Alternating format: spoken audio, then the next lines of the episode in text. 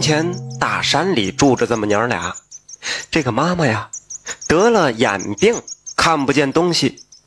儿子乔娃呢是身强力壮，每天是进山砍柴，想积攒点钱给妈妈治眼睛。门前的柴呢是堆了一垛，照样早出晚归，天天去砍柴。有这么一天，他母亲突然是心口疼，昏死过去，又醒来。乔娃吓傻了，老妈对乔娃说：“孩子，我不行了，不要给我治了，你把柴卖了，也该成家了。”乔娃一听，着急的说：“妈，末将成家，我要治好你的病。”说完，他就挑起一大担柴，飞一样的往山下跑。盘山小道弯弯曲曲，乔娃跑着。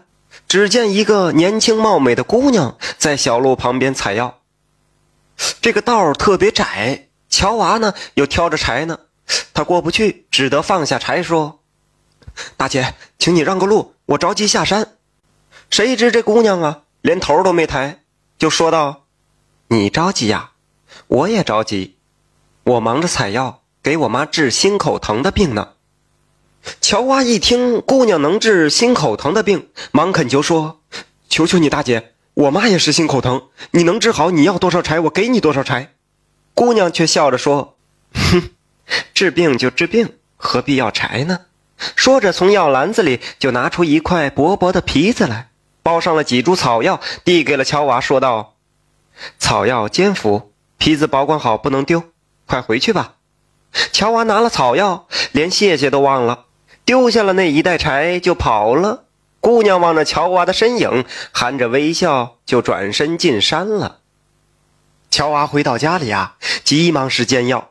这老人呢，已经上气儿不接下气儿了，病情很严重。服了药之后啊，果然就好了。这他妈妈就问这个乔娃说：“这是哪儿的大夫啊？”哎呦，乔娃这才想起来，还没来得及问人家姓名，他很是后悔。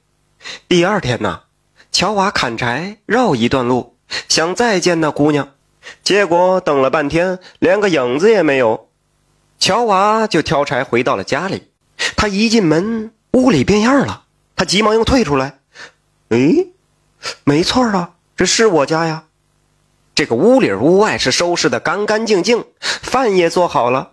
乔娃心里就纳闷这个妈妈双目失明，不能干活这是谁干的呢？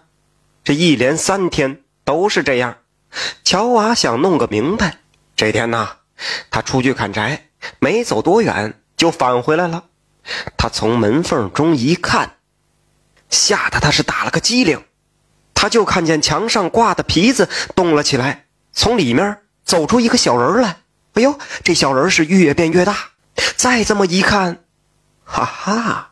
这正是他遇见的那个姑娘，乔娃急忙就闯进屋里来，摘下皮子对姑娘说：“好姐姐，原来是仙子，是你救了我妈妈，你别走了，和我们一起吧。”这位姑娘就对乔娃说：“事到如今，我也不瞒你了，我乃是深山修炼的狐狸，我天天见你为母亲打柴治病，感动了我，我才下得山来。”而昨夜我父亲是命我回去，我要回山去了，父命不得违抗，我只能走了。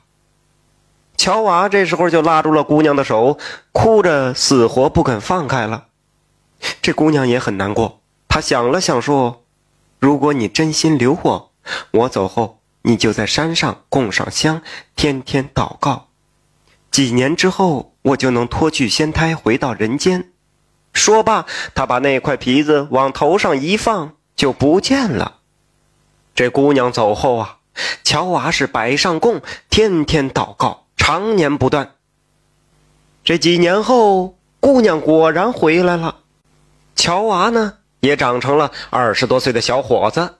从此之后啊，他们俩是再也不分离，相爱到白头啊。